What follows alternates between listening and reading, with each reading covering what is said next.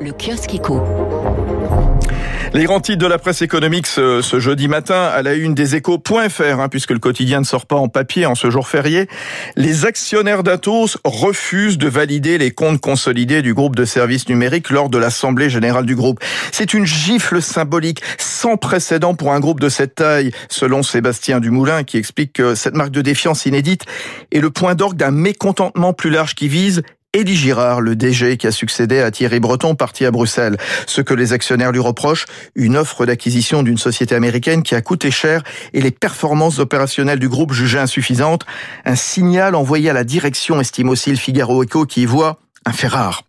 Le Figaro Echo qui fait sa une sur l'Amérique au chevet de ses infrastructures, ponts menaçants, réseaux électriques défaillants, routes et voies ferrées vieillissantes. En moyenne, les États-Unis dépensent deux fois moins que les pays européens. Et chaque jour, presque 200 millions d'Américains traversent un pont structurellement déficient. Les coupures de courant sont fréquentes dans les grandes métropoles, de Washington à San Francisco. Biden veut rénover son pays, mais le Congrès, lui, veut alléger les factures de 2300 milliards.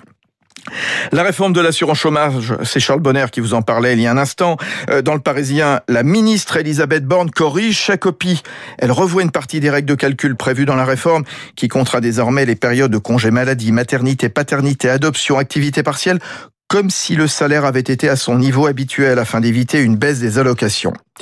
Dans le Wall Street Journal, tricher à l'école est plus facile que jamais et se généralise.